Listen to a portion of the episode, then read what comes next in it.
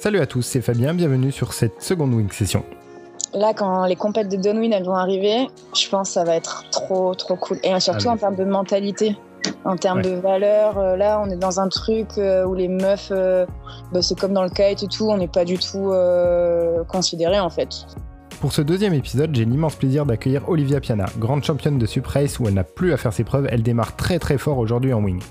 Nous aborderons ses débuts dans les water sports, l'esprit de chill de la wing, le matos, les events, et un sujet qui lui tient énormément à cœur et pour lequel il y a encore beaucoup à faire, le sport féminin et en particulier dans notre sport favori. Nous aborderons aussi sa vision de la compétition et toutes les possibilités qu'apporte ce support. Mais avant ça, j'aimerais vous remercier pour les messages reçus lors du premier numéro. D'une part parce qu'il me tenait vraiment à cœur de partager ce témoignage, mais aussi parce qu'un premier épisode c'est pas rien, et que tous ces encouragements motivent énormément à continuer. Pour revenir sur ce premier numéro, il m'a été demandé si Nico était prêt à refaire ce même downwind. Sa réponse est oui, mais certainement pas dans ces conditions. Un petit downwind dans 25 nœuds serait largement suffisant pour bien en profiter. Il y a aussi la composante de son entourage qui a eu très très peur et il ne souhaite pas particulièrement leur infliger un stress inutile tout de suite. Je vous propose maintenant d'enchaîner sur notre échange avec Olivia. Salut Olivia, bienvenue sur le podcast Wing Session numéro 2. Olivia Piana, déjà euh, triple championne du monde en Sup Race, deux fois championne de France, pas mal de titres euh, européens et mondiaux. Tu as déjà des titres en, en wing, donc tu pratiques euh, un paquet de sports orientés nature. Sur, tu as même été vice-championne du monde de slalom en, en jeune windsurf. Et ouais. Tu t'es orienté vers, vers la pratique du foil très rapidement finalement dès que c'est dès que c'est sorti, je crois. hein. Bah, je te laisse nous parler un peu de ton parcours, de comment t'en es arrivé à tout ça. Euh, par quoi t'as commencé finalement? Bah, J'ai commencé par la planche avec euh, ma mère et euh, à la Ciotat. Ouais, Et du coup, bah voilà, ça m'a trop plu. Euh, j'ai vite senti que bah, je me sentais vraiment bien sur l'eau et que j'avais envie de passer le maximum de temps sur l'eau. Et euh, bah, voilà, ce qui me faisait rêver, bah, c'était les sœurs Moreno. Euh, voilà, j'avais quelques idoles comme ça, quelques modèles euh, Ouais. qui réussissaient dans, dans le windsurf et, et c'était vraiment ce que je, enfin, la, la vie que, que je voulais avoir. Ouais. Du coup, bah, bah, malheureusement en windsurf, j'ai vite vu que en tant que femme, il n'y avait pas trop d'opportunités euh, de- d'en faire son métier, ou alors qu'on était extrêmement moins payé que les gars. oui. En slalom, je faisais du slalom euh, en windsurf avant. Mhm. Et euh, mais ça, en fait, ça me plaisait trop, donc je naviguais pour moi. Je faisais euh, les compètes, les PWA, des filles Mhm. wind, enfin tout ça, voilà. Et après, le sup est arrivé en 2011-2012. Ouais. C'est- Moi, j'ai eu le bac en 2010. Et en fait, je me suis barrée à Tarifa euh, un hiver. Je me suis dit, allez, euh, année sabbatique, go. J'ai rencontré euh, Fred euh, Bonnef. Ouais. Ouais. Il m'a dit, euh, donc on est, c'est là qu'on est devenus les gitans parce qu'on avait, on vivait euh, comme des gitans là-bas. Il, m'a emmené partout sur les spots. Enfin, c'était, euh, c'était ouf, quoi. C'est marrant que tu dises ça parce que moi, Fred, je l'ai croisé au Sainte-Marie. Voilà, parfaitement euh, dans le cadre gitan. Et, mais moi, je suis la gitane, du coup. Je suis comme sa sœurette. Et, et là, en fait, est arrivé le sup. Fred, il adorait le sup. Moi, bah, j'ai commencé à faire du sup surf. On est allé sur une Coupe du Monde à la Torche en 2012. euh, Il y avait race et surf. Moi, je voulais faire Ouais. du surf, du surf. Ouais. Et en fait, les vagues, c'était pourrave. euh, La compète, c'était nul. Enfin, j'ai fait, j'ai fait dernière en, en surf, en gros. parce que je savais plus que c'était pas surfé. Voilà, je suis méditerranéenne. Et en race, euh, bah, ma foi, j'ai, j'ai dit, allez, je fais la race quand même. Il y avait Faustine Méret, euh, championne olympique en planche à voile, Ouais. À la brestoise. Et en fait, euh, mon passif en triathlon a fait que je pense, euh, ben, j'ai assez bien marché sur la race parce que j'ai gagné euh, les deux races là-bas. Ouais. Et je me suis rendu compte que finalement, bah, ça me plaisait bien. Pas seulement de gagner, parce que bah, Mm. gagner, euh, si t'aimes pas ton sport et que tu gagnes, c'est pas que ça. Hein, c'est à Ouais, force ça de peut pas faire, durer, ouais. que ça se développe et tout. Mm. Ça m'a trop plu et j'ai eu direct des sponsors de l'aide. Il y avait l'industrie qui était au taquet en sub, donc j'avais pas de sponsor en windsurf. Ouais. Va ça rapporte avec la même marque. Ils voulaient pas me sponsoriser. Mais en sup, ils m'ont dit allez, vas-y, on t'envoie en Californie, on te paye tout, on te file gave des gavé de matos. J'ai dit ok les gars, bon bah alors euh, sup. Hein. bon, bah, on va ramer. Hein. Ouais, après euh, ramer, bah, c'est que t'es toujours à l'eau en fait. Ouais. T'as pas Ouais. besoin de vent. Les conditions c'est pourrave, tu fais up win down win, bah tu t'entraînes quand même. Et, les courses, bah, c'est c'est cool quoi. Tu vas dans plein d'endroits, hyper variés. je sais pas, je suis allée genre à Bilbao, à Saint-Sébastien, dans le Pays Basque espagnol, c'était trop cool. Trop bien. Et voilà, enfin, après j'ai gagné les mondiaux. mes premiers mondiaux que j'ai gagnés, c'était en Chine, en 2018. Après quelques années d'entraînement et d'expérience. Et après, à nouveau en Chine, euh, l'année d'après, euh, du coup, ouais, j'ai gagné les longues distances, technical et, sprint, les trois disciplines. Ouais. Et le foil, euh, ben, 2018, j'habitais dans, dans le Pays Basque et euh, j'allais pas mal dans les Landes et j'ai rencontré l'artiste Bruno Ménien de Orgy il commençait juste et tout. Enfin, il, il, faisait un peu de tout. Il a toujours fait de tout. Euh, c'est un peu euh, l'inventeur euh, fou, quoi, Bruno. Ouais. Là, il commence à faire ses planches de foil et tout. Il me dit, ah, je sais pas si ça va marcher parce que bon, il n'y a pas grand monde qui fait du foil et tout. Bon, voilà. Et là, aujourd'hui, bah, c'est un des shapers les plus reconnus du milieu et voilà, designer du Takoun. Et qui, bah, c'est lui, en fait, qui m'a amené à faire du foil vraiment quoi. Ouais. J'avais un peu commencé sur Tahiti avec euh, Mathieu Fouliard euh, qui est qui est sur le spot euh, vraiment calé pour le foil. Ouais, il fait rêver lui aussi. il se gave bien, Matt. Et, et, après, voilà, enfin, moi, j'aime bien découvrir des, des nouveaux trucs. c'est vrai que je m'ennuie vite quand même à faire toujours la même chose. Pour ça, j'aime bien faire plein de sports différents et changer un peu les, les supports.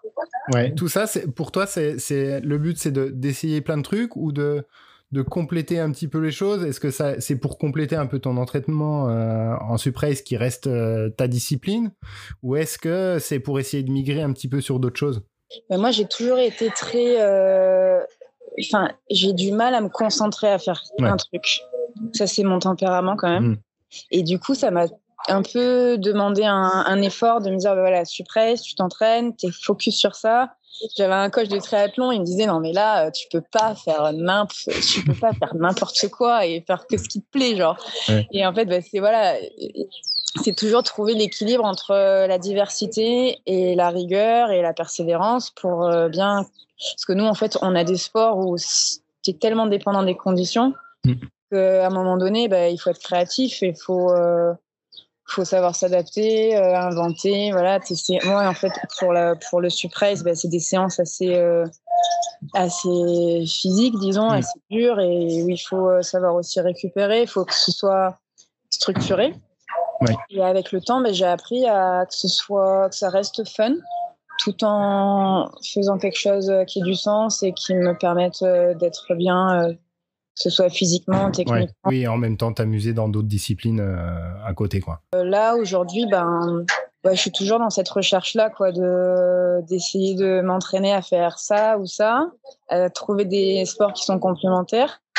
Par exemple, l'IQ Foil, j'ai voulu tenter l'aventure parce que ben, je suis née à Marseille, que les JO sont à Marseille en 2024 pour la voile. Ouais la planche à voile, c'est mon sport euh, de cœur euh, début. Et, euh, et, voilà, j'ai acheté la Q-Foil, je suis allée, je me suis entraînée. J'ai été face à un système assez euh, ouvert dans un premier temps, super cool. C'est et tout avec le, groupe France et tout, c'était top.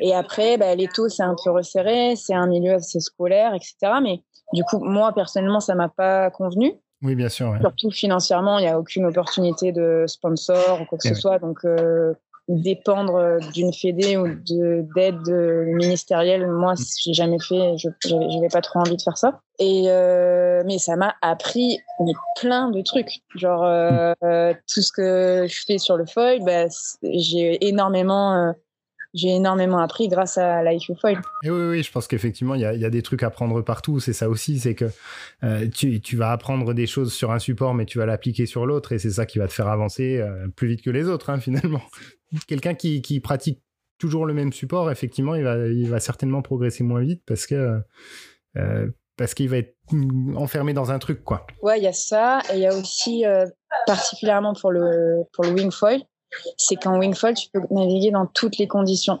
Et de changer de spot, de pas être dans les mêmes conditions, de te mettre dans n'importe quoi, on va dire, mm. euh, ça te fait devenir euh, plus fort. Ouais, c'est vrai ça. C'est vrai que la wing, euh, c'est vrai que pour ça, ça aide vraiment à, à pouvoir profiter de une, parce que pour la pratique loisir, c'est de, de, profiter de tous les spots dont on a envie, de se dire bon bah j'ai envie de me mettre à l'eau là, je peux parce que finalement ça marche partout. et, par, et quand tu es dans la recherche effectivement de, de, de la performance ou de la compétition, c'est que tu peux te mettre dans toutes les conditions possibles et imaginables pour après pouvoir les gérer en, en compète, quoi. Ouais, ça c'est génial. Et, et, euh, et, te, te l'apporter parce qu'une fois que tu te mets euh, en free fly, euh, en wing foil, t'es quasiment comme avec la, avec la pagaie et toi, tu vas te, te forcer à rester sur la, à rester en vol, quoi, j'imagine. ouais, tu peux, tu peux vraiment faire le lien entre tout. Ouais, du coup, franchement, on vit quand même une époque de ouf, quoi. Avec ouais, bah, Moi, ça m'avait redonné un élan après la race. Bon, j'aimais bien la race et tout. Là, j'ai un peu calmé. À tout moment, je reviens, je sais pas, enfin, tu vois, j'ai besoin, mm. j'avais besoin un peu de, de, voilà, de faire vraiment ce qui m'anime euh, au moment où, enfin, avec, avec, les, avec les différents, différentes étapes, disons. Ouais. Et euh, du coup, ouais, c'est vraiment top. Du coup, on y arrive, on en parle. T'as commencé tout de suite quand t'as vu le truc arriver, quand t'as vu les premières wings arriver, comment ça s'est passé euh, Parce que il y avait pas mal de monde qui, alors déjà le foil, comme tu dis, on savait pas trop au début, mais bon, le foil a pris. Mais quand les, les, les, premières wings sont arrivées, bon, euh, tout le monde a regardé ça un petit peu comme un jouet, un jouet de plage et ils se sont dit, ouais, c'est quoi ce truc, quoi? Alors, toi, euh, toi comment t'as vu le truc arriver? Bah, Moi, je me suis dit que ça, allait euh, enfin que ça avait l'air cool. J'ai essayé pour la première fois en Normandie sur un event, sur la Transpaddle, un event de sup. C'était en septembre 2019. Et euh, il n'y avait pas trop d'air et tout, donc j'ai un peu passé du temps à, voilà, barboter. Finalement, le vent il est rentré et j'ai volé euh, assez euh, intuitivement. Ouais. Et grâce au grâce au subfoil. Et après, bah, l'hiver est passé, c'était qu'en septembre 2019. Après, ben, je m'y suis vraiment mis l'année d'après en fait. Ouais. Parce que j'étais focus sur le sup, j'étais dans mes trucs. Et euh, là où j'habite au Portugal, c'est vanté, mais pas trop non plus. Enfin, il y, a y a mhm. quelques sessions, mais c'est pas comme euh, la Med ou euh, l'Atlantique en France et tout. Et euh, du coup, bah, j'ai démarré, ouais, vraiment septembre, disons septembre 2020. Ouais, un peu comme tout le monde finalement. Bah ouais. Sortie de confinement, on a tous, euh, on est tous montés sur, euh, sur les planches de wing et on a acheté des wings quoi. D'ailleurs, il n'y avait plus de matos, il n'y avait plus rien. On n'a pas tous progressé à la même vitesse, mais bon, euh, ma foi, on fait tout, on fait comme on peut. Donc ouais, je disais, tu as déjà gagné pas mal de trucs en wing là l'année dernière, si je me trompe pas, tu as gagné en, race. Du coup, bah, j'ai eu le matos de wing en septembre 2020. Euh, après, il y avait un GWA qui était prévu à, à Tarifa euh, fin décembre, donc euh, chez Fred pour le nouvel an. Mhm. Je me suis dit, allez, go. Euh, ben, en fait, mes sponsors étaient pas trop chauds que je fasse des compètes parce qu'ils se dit, ouais, on voit pas trop l'intérêt de faire de la compète en wing. C'était vraiment au tout, tout début. Ouais.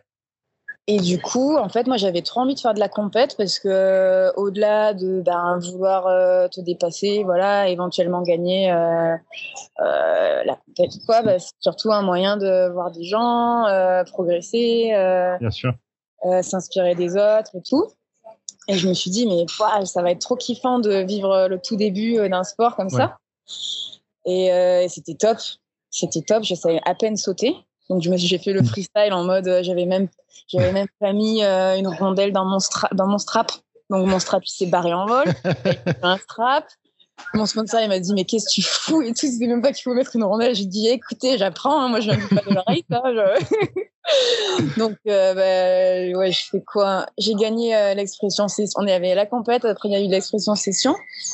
Bref, c'était pas trop de savoir, euh, enfin, pas trop pour pour la perf, c'était voilà juste pour euh, être là et rencontrer les les, premières personnes qui faisaient euh, ce, sport-là. Et après, ben, il y a eu le World Tour de l'année dernière. Oui. qui a commencé à l'E4. Après, j'ai fait le Brésil et après, j'ai fait Tarifa. Et entre-temps, il y a eu les championnats d'Europe de Wingfoil Race en Suisse. Et il y a eu aussi une euh, au lac de Garde en race. Et ouais, c'était cool. Et là, du coup, ça, y est, hein, ça, se lance la compétition là, ce coup-là, parce que c'est vrai que comme tu disais tout à l'heure, euh, au début, il y a pas mal, pas mal de monde qui se disait bon, euh, la wing, euh, c'est pas pour la compète, c'est l'esprit de liberté, basta, machin. Et finalement, bah, c'est clair que ça reste ça de toute façon. Oui. Après, pour moi, aujourd'hui, les compètes qui sont organisées, c'est très pratique. Ouais. C'est genre le freestyle, c'est facile, l'array, c'est facile, mais on n'est pas à faire du vrai wing foil encore. Pour moi, le vrai wing foil, c'est le free flight, c'est le downwind, c'est être ensemble, c'est comme tu dis, tu vois, c'est vraiment le ce sport-là, c'est le kiff en fait. C'est pas euh, je me la pète à faire un, je sais pas quelle figure. Bon, c'est cool hein, de faire des figures, trop beau et tout. Moi, j'adore voir les, enfin les gens faire des figures. Mais euh, là, quand les compètes de downwind elles vont arriver, je pense que ça va être trop trop cool. Et surtout ah, en termes de mentalité en termes de valeur. Euh, là, on est dans un truc euh, où les meufs, euh, bah, c'est comme dans le kite et tout, on n'est pas du tout considéré en fait. C'est comme si on n'était mm. pas là. Et en fait, c'est du kitesurf, améliore, enfin différent. Voilà, ils essaient de faire comme ça pour l'industrie simplement et vendre du matos et voilà continuer ce qu'ils font en kite. Mais j'ai l'impression que ça va prendre surtout la direction de ce que c'est, enfin que Enfin, que ça va surtout prendre la direction bah, du wingfoil lui-même. Ouais, ce serait bien. Euh, voilà, qui est euh, surfer la houle. Hmm. Ça bah, demande une logistique euh, différente, mais. Bah, c'est vrai que là, on a inventé un nouveau sport, mais on n'a pas inventé encore un nouveau type de compétition. Et on se greffe sur ce qui existe déjà. Mais comme tu dis, effectivement, euh, enfin, enfin moi, je monte sur la wing, euh, même s'il n'y a pas de vagues, je cherche des vagues pour essayer d'aller euh, d'aller m'amuser à, à, faire des petits surfs, à faire des petits des petits free fly, des trucs comme ça. Et, et je pense qu'on est on est l'immense majorité à chercher ça. Et je pense que pour les compètes, de faire des compètes de downwind, effectivement, ça, ça serait ça serait magique, quoi. Ben, ça démarre là déjà. Hein. Y a Carnon. La traversée de Carnon là en octobre. Ouais, j'ai vu passer ça là. Mm. Ça, ça va être cool. Et genre, t'es tous ensemble. Tu pars. Bon, il faut une sécu, tu vois. Il faut que ce soit des gens qui sachent euh, un minimum naviguer, qui aient mm. la, connaissance de, de l'océan et tout. Mais tu arrives à l'arrivée, tu as le smile. Genre, tout le mm. monde a fait la course. Tout le monde est euh, content de sa perf quand j'ai vu ce truc à Carnon euh, passer, c'était passé la semaine dernière. Là, j'ai vu sur les réseaux et, je me suis dit ah là, il y a vraiment un truc là, ça va être. Là, on parle, on a parlé de, la pratique de la wing et, euh, on va on va parler un petit peu euh, un petit peu matos parce que ça va rejoindre un petit peu un petit peu ça, c'est que à l'heure actuelle en, matos finalement les, marques elles développent une planche, un foil, un type de foil, une wing, mais on n'a pas, il n'y a pas encore de développement ou pas trop de développement de matériel type race ou type SO. Euh, enfin, j'ai l'impression qu'on est, on est, on n'est pas encore euh, là-dedans. Hmm, il y en a certains qui le font un peu. Je pense que chez Sapfoil, euh, c'est très. Ça peut, ça peut être spécialisé. Chez Levitas aussi, il y a vraiment des foils hmm. de race. Mais pour moi, toujours pareil. Enfin, moi, j'ai envie d'avoir une gamme d'ailes avec laquelle je peux tout faire. Ouais. Et euh, j'ai pas envie de me prendre la tête à avoir mon foil de race, mon foil de saut, mon foil de freestyle, mon foil du, dimanche, du lundi, du mardi. Enfin, j'ai mon foil de tous les jours. Et c'est ça qui fait la force euh, de ce sport. Et ceux qui ont compris ça, je pense qu'ils prennent la bonne, une bonne, une bonne euh, décision pour voilà en termes commerciaux. Et là, bah, chez Axis, euh, clairement, euh, la gamme euh, Art, c'est, moi, je fais tout, tout avec. Ouais, je, voulais, je voulais qu'on en parle un petit peu parce que euh, tu es, spécialiste là-dedans. donc, tu viens d'être sponsor chez, chez Vaillou en Wing. tu navigues avec les foils Axis. Et justement, je voulais qu'on parle de ça. C'est pour toi pour aider un petit peu monsieur tout le monde qui a envie de faire un petit peu de downwind, qu'est-ce que tu conseillerais comme typologie de foil justement pour faire ça? Du downwind en wing. En wing. En wing, la gamme euh, Art direct. Ah ouais. C'est des foils qui sont euh, très euh, high aspect, mais qui restent très maniables, qui pompent super bien, qui partent tôt, qui sont confort, qui glissent. Enfin voilà, c'est en sup. Là, j'ai pas trop. Enfin, j'ai utilisé un peu la gamme Art mais ensuite, je suis toujours sur la gamme HPS euh, euh, que j'ai utilisée depuis euh, milieu de l'année dernière. Ouais. Et, et, ça, moi, je suis impressionnée par ces foils par rapport à leur capacité à décoller super tôt. Hmm. à glisser, à être maniable aussi, et surtout à porter à très basse vitesse. C'est-à-dire que tu es presque à perdre le vol et en fait ça porte encore, ça porte encore et tu relances. Enfin, genre tu sais, enfin des fois quand tu es dans, dans un downwind en, en sup, tu avec ta petite rame là, il y a des bums de partout autour. Tu sais pas trop quelle euh, option prendre. Et tu es dans le creux de la vague et tu es en mode oh non, j'ai fait un mauvais choix. Genre, je me suis mis dans une situation pas cool. Et là, ben, si tu as un foil qui est hyper euh, tolérant à, basse vitesse, mais qui va pas te, te jeter, disons, qui va pas te, te, foutre en l'air dès que tu hmm. prends euh, un peu de, speed et que tu pars dans une houle un peu, un peu grosse. Ben, ça, c'est le plus, le plus, le plus, enfin, le plus dur à faire, disons, euh, quand tu hmm. développes un foil. Je pense c'est que ce soit hyper polyvalent, hyper facile et ben, ce qui rend la gamme HPS euh, euh, euh, très. Je suis sur le, HPS, je navigue avec ça, en wing. En wing, avec la 830 j'ai la alors j'ai un gros gap j'ai la avec la 880 et la 700 ouais 880 700 ouais. Moi, sur le GWH, c'est en 830 et en 650. Non, mais c'est vrai que c'est une gamme qui est très large chez, chez Axis. C'est difficile euh, quand tu arrives chez Axis de, de t'y retrouver. Euh, après, ça s'éclaire tranquillement, mais, euh, mais c'est pas toujours évident quand, on, quand on se dit tiens, je vais, je vais me mettre sur Axis. ouf, il faut comprendre ouais, tout ça. C'est vrai qu'il y a vraiment beaucoup de choix. Mais là, aujourd'hui, je pense que la gamme HPS pour euh, plus de polyvalence, c'est ce hmm. qu'il y a de mieux. Et la gamme Art, euh, quand euh, tu fais voilà, la wing. En, en downwind, en sup, j'ai pas encore vraiment essayé, donc je peux pas dire exactement voilà, ça, ça ou ça. Donc, dans quelques temps, je ferai encore plus. J'ai hâte d'ailleurs. Mais c'est vrai que c'est incroyable que, le matos évolue tellement que tu as un foil, tu l'adores. Mm. Et six mois plus tard ou un an plus tard, tu es là en mode Oh, c'est encore mieux. Genre, euh, c'est comme si les, les foils qu'on avait il y a un, an ou deux, euh, bah, c'est des euh, antiquités maintenant par rapport à ce qu'on maintenant. Surtout avec ce qu'on s'était mis dans la tête quand on a démarré en, wing, parce qu'au début, c'était oh là là, on navigue pas avec en dessous de 1300 cm, quoi. Euh, et maintenant, on est tous en train de passer euh, à 8, 900 euh, très rapidement, quoi. Bah ouais, grâce, au qui, enfin, grâce aux, envergures qui s'allongent et, plus de portance et tout. Mm. C'est vraiment génial de, voir ce, et de vivre le, début d'un sport comme ça, à, voir l'évolution, à, toi, tu participes même euh, enfin, au développement. J'imagine que tu vas essayer de, avec, avec tes sponsors, euh, que ce soit, euh, que ce soit en, en wing, en paddle, tout ça. Je, je sais que avec Decathlon, tu travailles sur leur développement. c'est ce que tu as prévu de faire, par exemple, chez Vaillou, un petit peu? Oui, ouais, ouais, ouais carrément. Ouais. Vaillou, ils sont hyper demandeurs de développer leur, leur wing parce que ben voilà, c'est leur première année. Là, ils, ils, vont entamer leur deuxième année. Mhm. Et euh, d'ailleurs, avec du matos qui est déjà très au point. Et, du coup, bah, c'est, enfin, en tant que, que rider, c'est trop cool de pouvoir euh, bah, donner tes retours comme ça et, euh, et apporter bah, ta petite touche pour, pour que le matos évolue et, et voir après les gens s'éclater avec. Bah, c'est un peu l'aboutissement quand on, quand on est pro là-dedans aussi, c'est, c'est justement d'ajouter sa, sa pierre à l'édifice, c'est pas juste faire de la compète, quoi. Bah, en tout cas, pour moi, c'est ça. Pour moi, c'est ce qui donne du sens à, ma pratique, c'est de aussi euh, savoir euh, partager mm. avec des cliniques, avec des camps. Euh, moi, franchement, je kiffe trop voir les gens progresser, être en mode mm. ah, j'ai réussi à faire ça, c'est ouf.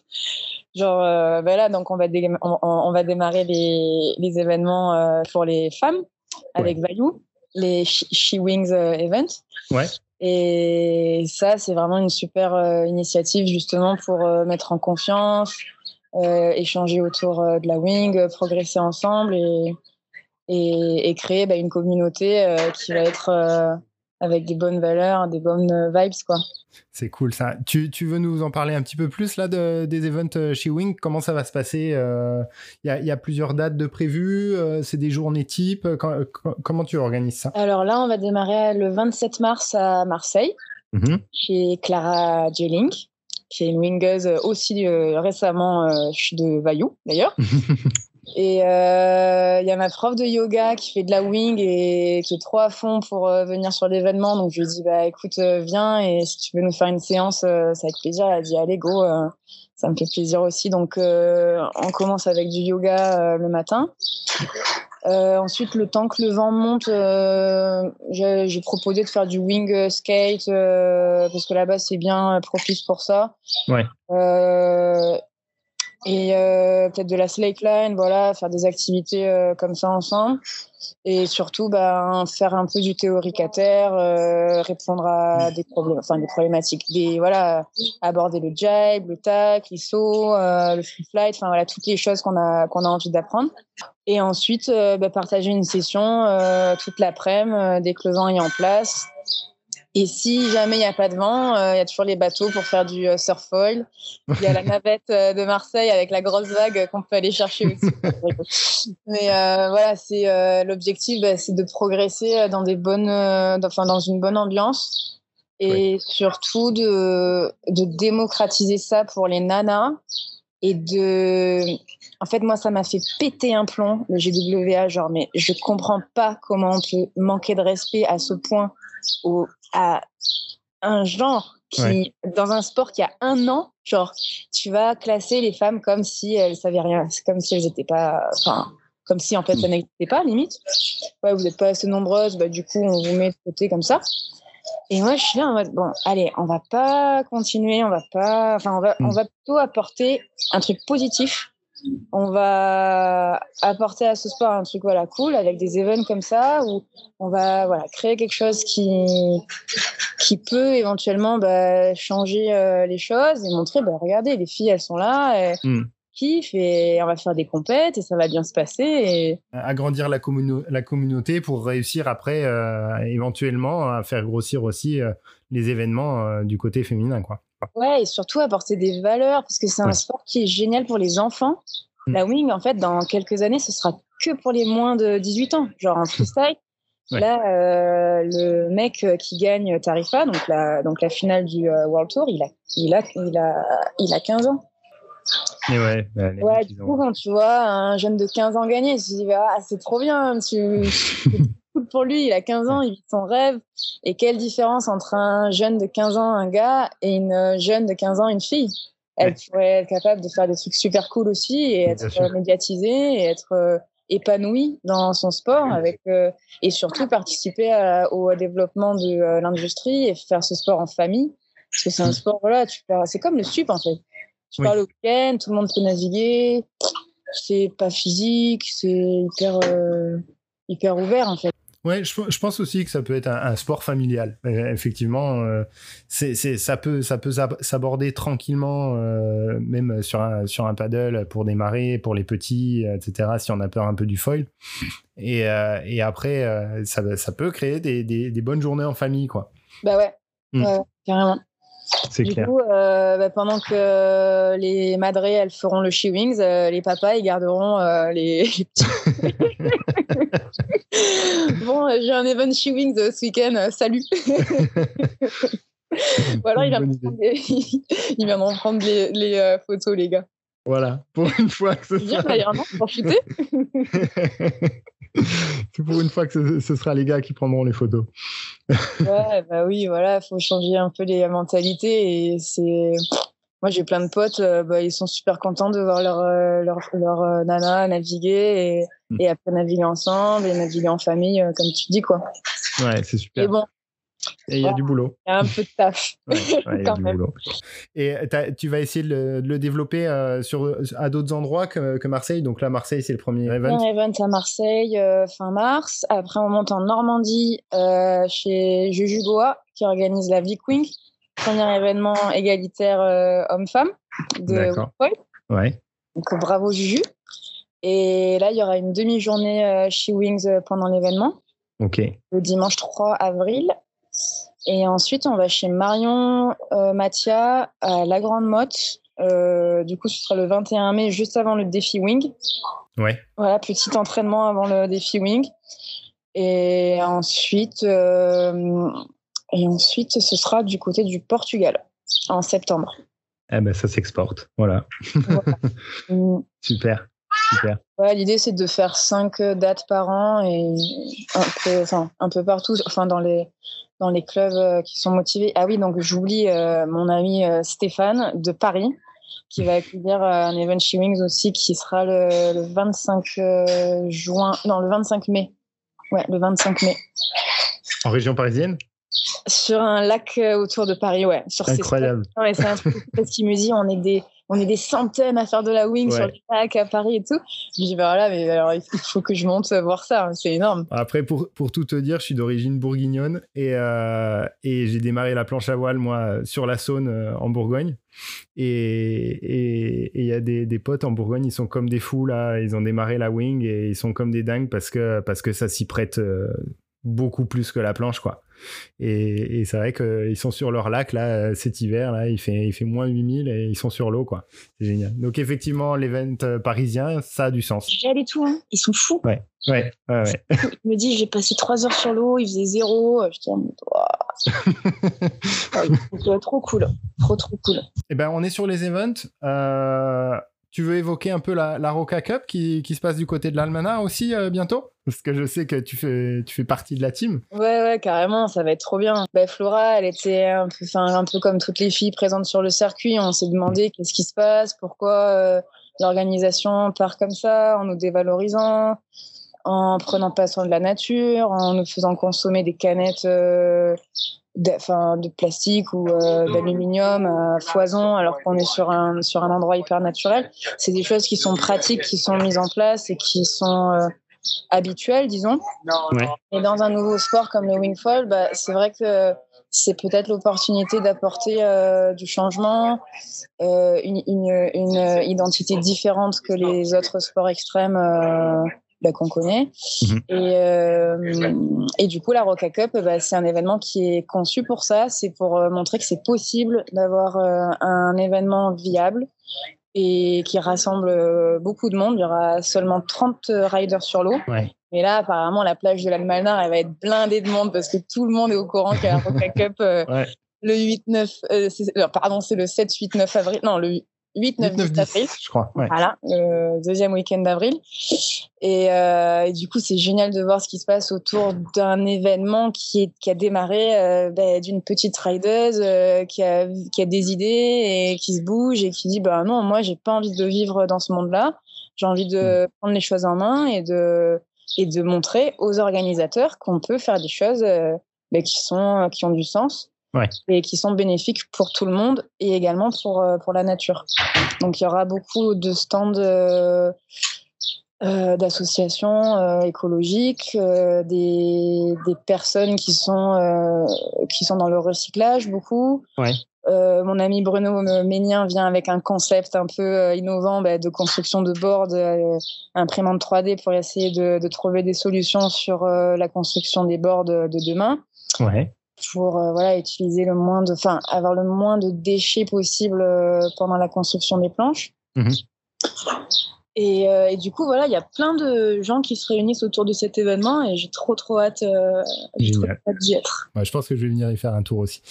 Il faut il faut venir. Non c'est chouette il y a, y, a, y a, plein de trucs qui, qui se développent et, et en fait c'est cette émulation que je trouve géniale autour de, de ce sport euh, comme tu dis, on a envie de, faire changer un petit peu les, mentalités, que ce soit d'un point de vue écologique, que ce soit d'un point de vue effectivement égalitaire euh, entre les, filles euh, et les gars. on est sur un nouveau truc, il faut que les mentalités soient nouvelles aussi, quoi. Mm-hmm. On se dirige tranquillement vers la fin. Dis-moi, est-ce qu'il y a des spots, fais-nous rêver un petit peu, tu as pratiqué un petit peu partout dans le monde déjà la wing, fais-nous rêver avec un, un, de tes spots favoris là, ou alors ou un spot dans lequel tu es déjà allé, mais euh, où tu n'as pas encore pratiqué? Ben, J'ai adoré le Brésil. C'est vrai que là-bas, c'est quand même assez incroyable.